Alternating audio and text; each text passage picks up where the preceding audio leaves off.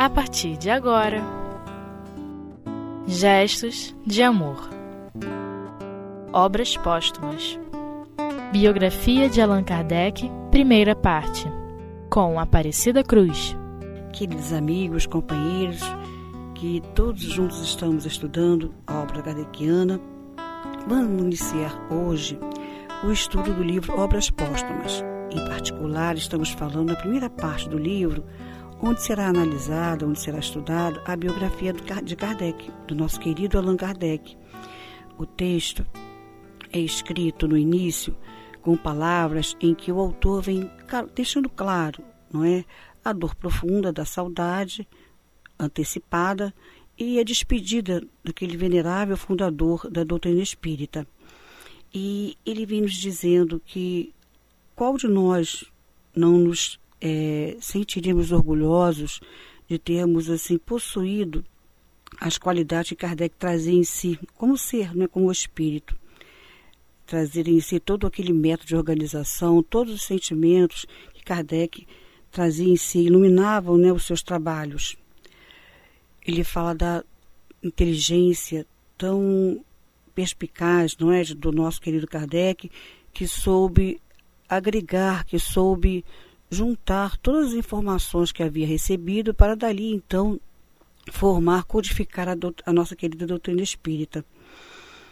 Ele vem falando também muito do desejo que Kardec tinha de fazer com que tudo, todo aquele conhecimento caísse sobre as pessoas como um orvalho benfeitor, que acariciasse, que atendesse à necessidade das pessoas nós vamos lembrar que desde pequeno Kardec, desde sua infância, mostrava interesse em colaborar com as pessoas. Quando lemos as biografias de Kardec, os autores, seja Francisco e Eusvan Tuil, seja o querido Henri Sons, que também traz uma pequena biografia de Kardec, e alguns outros, vem nos falar sempre do, da busca que ele tinha em fazer com que as pessoas fossem tratadas com direitos, né, ver se seus direitos respeitados, é, o trabalho em torno de se trabalhar o intelecto das criaturas e facilitar o acesso às criaturas aos recursos da educação. Mais adiante, o autor vem nos dizendo, né? Inciso, conciso, profundo, saber agradar e fazer-se compreender numa linguagem ao mesmo tempo simples e elevada, tão afastada do estilo familiar quanto do, da obscuridades da metafísica.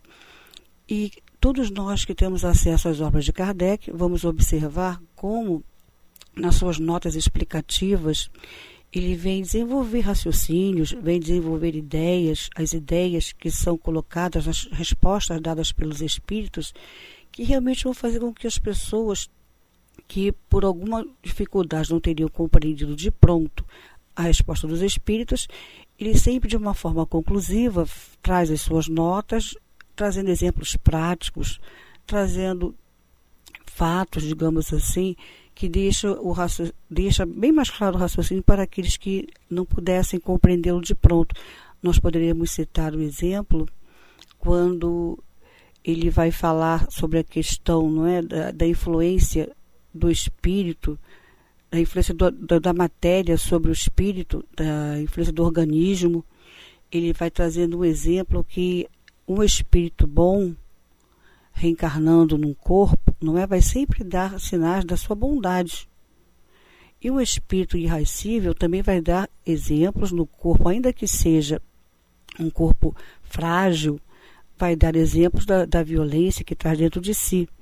E muitas outras citações ele vem nos trazer um raciocínio claro, objetivo, de forma como está colocado pelo autor. Uma linguagem simples e elevada, de forma que todos tivessem acesso àquelas informações. Ele também vem nos dizer que conforme Kardec ia crescendo nos seus estudos e avançando nas pesquisas, ia formando um corpo de doutrina, e cada vez mais ampliando a sua correspondência com companheiros que também pesquisavam e pesquisadores sérios de diversas partes do mundo, claro que o trabalho foi se amontoando e daí a necessidade de se formar uma equipe para que se desenvolvesse todo o trabalho que vinha incessantemente crescendo da divulgação espírita para a formação final, digamos assim, do livro dos espíritos. E o companheiro vem nos dizendo, assim ele forma uma equipe de trabalhadores que vai junto ao seu coração, reunir junto ao seu coração, e ele mantém aquela postura de quem conduz o grupo com muito carinho, sem qualquer postura que tivesse a ver com o autoritarismo, sempre com um sentimento de cordialidade, de amizade, deixando a todos muito claro o grande objetivo da tarefa que era é, a divulgação da doutrina espírita. Ele vem dizendo mais ainda, né? Ele diz assim: ele estava só, é uma expressão que o autor do texto usa. E nós podemos dizer assim: geralmente esses grandes líderes, eles estão só. Nós não podemos negar isso. Por mais que eles tenham ao seu lado amigos sinceros, corações que os envolvam com seus sentimentos, às vezes mesmo os familiares. Esses grandes líderes, principalmente na área da religiosidade, do campo das ideias, onde essas almas, esses missionários vêm trazer rumos diferentes ao pensamento humano para que o homem pense com mais elevação tenha mais emoção, tenha mais emoção mesmo nos, nos, seus atos, nos seus sentimentos, eles estão praticamente só. O maior exemplo que temos é Jesus, apesar de estar junto a doze apóstolos, sabemos o quanto muitas vezes ele se retirava, se afastava, levando João, Tiago e Pedro. E vamos lembrar aquela passagem tão conhecida, não é mesmo? E inclusive o autor vem citá-la. É, não pudestes ficar comigo, ainda que fosse um momento, Jesus pede que os apóstolos junto a eles orem com eles e Jesus percebe por um momento que eles dormem. Então vamos perceber, não é? Essas grandes almas realmente a nível espiritual elas vêm e se sentem, podemos dizer assim, só. Mas é uma solidão ativa, é uma solidão que eles próprios compreendem, com certeza, eles compreendem que aquele coração que está ao seu lado, está lutando com ele, às vezes não atinge, consegue atingir as suas ideias. Nós vamos citar como exemplos vários líderes em diversas circunstâncias e situações da humanidade, dentro das casas espíritas, fora das casas espíritas, em questões até muitas vezes políticas mesmo, em que esses companheiros estão pensando sempre à frente do grupo, sempre à frente do grupo. E precisamos, nós espíritas, que temos essa compreensão, o mais possível estar no nosso pensamento de preces, de envolvimento de carinho para todos eles. Mais adiante, o nosso querido companheiro vem dizendo: nós nos, chama, nós nos chamaremos de legião, e por mais fracos e inexperientes que sejamos, temos a íntima convicção de que nos manteremos à altura da situação, se partindo dos princípios estabelecidos e de, de uma evidência incontestável, propusermos a executar tanto quanto nos seja possível e segundo as necessidades do momento os projetos do futuro que Allan Kardec propunha-se ele próprio executar. Então ele vem colocando né, que todos aqueles que naquele momento estavam junto a Kardec, eles tinham com o sentimento claro e profundo de que Kardec desencarnando, eles tinham um dever moral, tinham um sentimento claro de pôr em prática todos aqueles projetos que, segundo mais adiante no texto, vamos estudar um pouco mais adiante, eles acharam sobre as mesas e eram diversos, não era só um projeto, eram diversos projetos que Kardec tinha sobre a sua, a sua mesa alguns já no final, outros ainda pelo meio do caminho, e que, como ele está colocando, não é? a equipe se colocar à altura, é, se colocar à disposição e entrar na sintonia da espiritualidade superior para que pudessem dar prosseguimento aos projetos que Kardec tinha em mente realizar. Nós vamos aqui pensar assim conosco mesmo e vamos trazer para o nosso dia a dia. É, a casa espírita que trabalhamos, o local de trabalho onde estamos desenvolvendo, prestando os nossos serviços, seja ele qual for, será que nós conseguimos entender a ideia daqueles que estão à frente, que estão adiante, que muitas vezes precisam do nosso trabalho, precisam da nossa compreensão, precisam da nossa. Vou usar uma, uma expressão que nós não gostamos muito de ouvir, da nossa obediência. nós estarmos obedientes ao que é necessário ser feito diante de um coordenador de tarefa, nós espíritas principalmente, não é mesmo? Precisamos estar muito atentos a essa ideia. Nós vamos aguardar uma pequena pausa e logo mais retornaremos.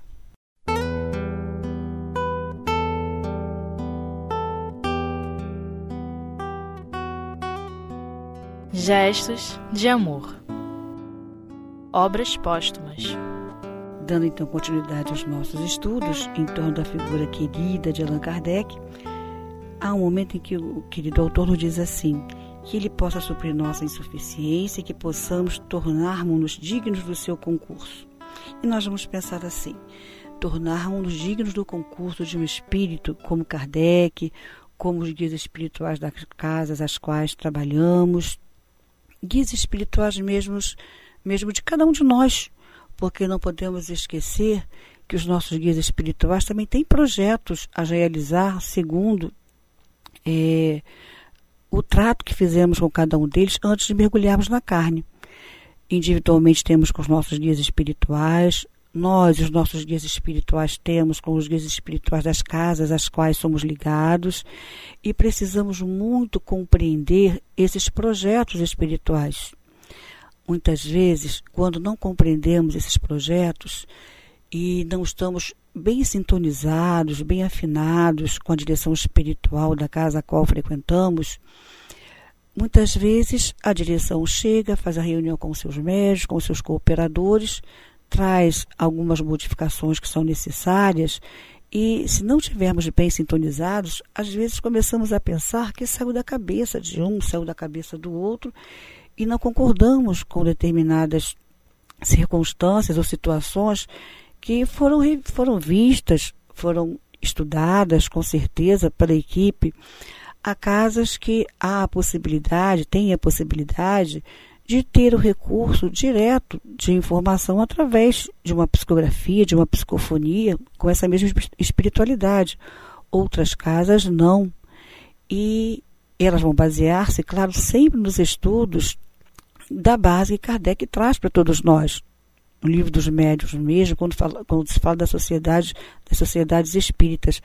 Mas precisamos estar afinados com essas direções espirituais para que, para que possamos ser aqueles trabalhadores fiéis, aqueles trabalhadores que, compreendendo a ideia, seguem adiante, estudando a obra A Pena e o Trovão, que é um livro que traz várias mensagens de diversos espíritos. A primeira mensagem, que é de Eurípides de Barçanufo, ele traz no começo, no cabeçalho da primeira mensagem, uma frase em latim que nós vamos colocar aqui em língua portuguesa mesmo, não é?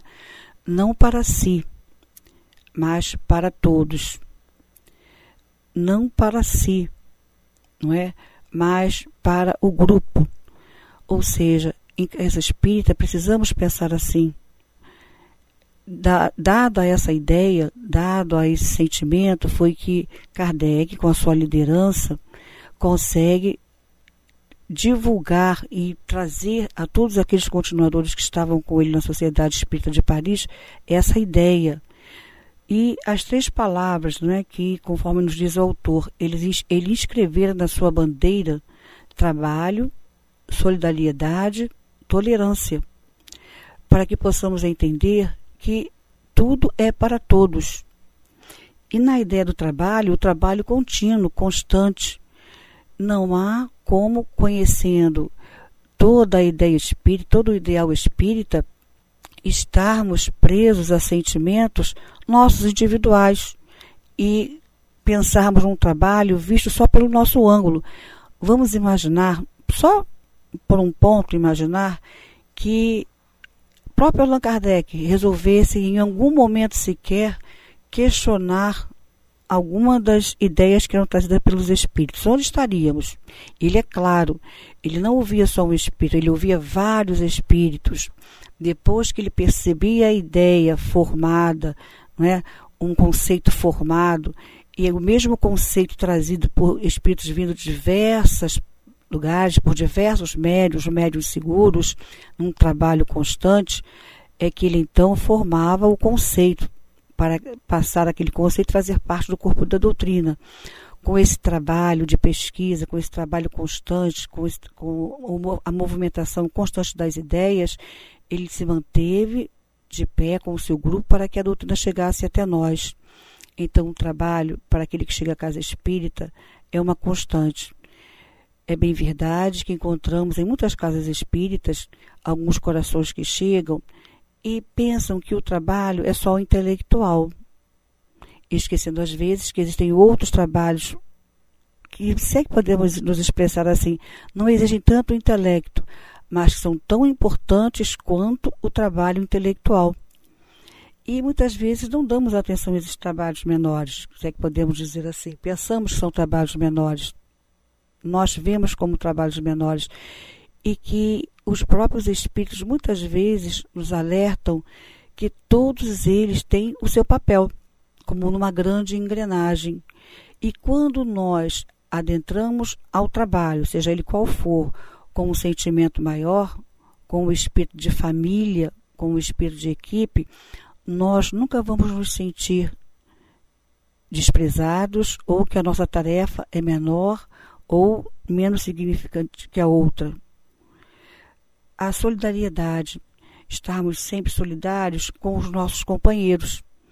E essa solidariedade é importantíssima no sentido de estarmos passando para os outros a nossa energia, a nossa alegria, o nosso estímulo e as equipes de trabalho, as direções, as coordenações de trabalho que percebem que estão, repetimos, em sintonia com os bons espíritos, elas naturalmente vão trabalhar nesse processo de estar atento àqueles que faltam, de estar atento àqueles que algumas vezes chegam ao trabalho com alguma dificuldade, Conhecemos muitas pessoas que nos dizem que em suas casas espíritas percebem a falta de um companheiro e às vezes está faltando por uma questão até financeira, por questão de passagem. E o grupo vai, se cotiza e ele dá a colaboração para que aquele coração possa continuar participando. É um trabalho de solidariedade. A visita ao companheiro que está adoecido, que por algum problema passou uma dificuldade dentro de casa, dentro do lar, também temos sido chamados a atenção em nossa casa espírita pela direção espiritual de quanto precisamos estar muito atentos ao acolhimento do próprio companheiro de trabalho, porque todos estamos passando por muitas lutas. E por último, a tolerância. A tolerância no sentido de nos aceitarmos como somos, aceitarmos o companheiro ao nosso lado, com as suas dificuldades, com as suas complicações, com as suas limitações todo aquele que está num trabalho em equipe, principalmente os trabalhos que exigem maior concentração, o trabalho mediúnico, seja o tratamento espiritual aos enfermos encarnados, seja o atendimento espiritual aos desencarnados, um atendimento fraterno, a irradiação exigem dos médiums, claro, uma união, uma é, força fluídica que entre eles se crie para que o trabalho flua com tranquilidade, para que os espíritos encontrem naquele grupo a união necessária para que todo o magnetismo, todo o fluido venha correr com tranquilidade e aqueles que serão socorridos receberem esses fluidos com segurança. E essa tolerância dentro do grupo vai favorecer a que tudo isso aconteça. Nós ouvimos uma vez uma equipe de trabalho da casa em que trabalhamos, o companheiro narrar assim: nós combinamos que toda vez que nós chegarmos ao trabalho, não deixarmos de ir ao trabalho por qualquer motivo. Um aborrecimento na vida profissional, um aborrecimento familiar, não deixarmos de ir. Mas ao chegarmos ao grupo, colocarmos claramente: olha, eu estou com um problema assim. E fazer-se a prece, o grupo todo faz a prece, conforme a direção do trabalho perceber o companheiro trabalha ou não, mas ele não deixa de ir. Ele não deixa de estar junto ao grupo, ora junto com o grupo e ali permanece, sustentando da forma que ele puder todo um trabalho. Então, a tolerância dentro do trabalho das equipes da Casas Espíritas é fundamental para que o trabalho vá adiante. Então, nós vamos encerrando o nosso comentário, não é? Trazendo a palavra bastante assim afetiva e sugerimos a todos a leitura do texto do companheiro, não é? Ele é muito afetivo nesse sentido de unirmos-nos, estarmos assim bastante atentos e bastante dispostos a darmos a continuidade ao trabalho tão grande de Kardec, a missão que Kardec veio trazer para todos nós, que era trazer a terceira revelação, para que nós pudéssemos compreender, como está muito claro no livro dos Espíritos, onde estão os nossos verdadeiros interesses, né? nos percebermos como almas imortais, espíritos a caminho da perfeição, que precisamos, conhecendo-nos cada vez melhor, estarmos mais seguros do caminho que estamos tomando, em que direção estamos indo. Que Deus muito nos abençoe, que os nossos estudos possam prosseguir com muita alegria, com muito sucesso.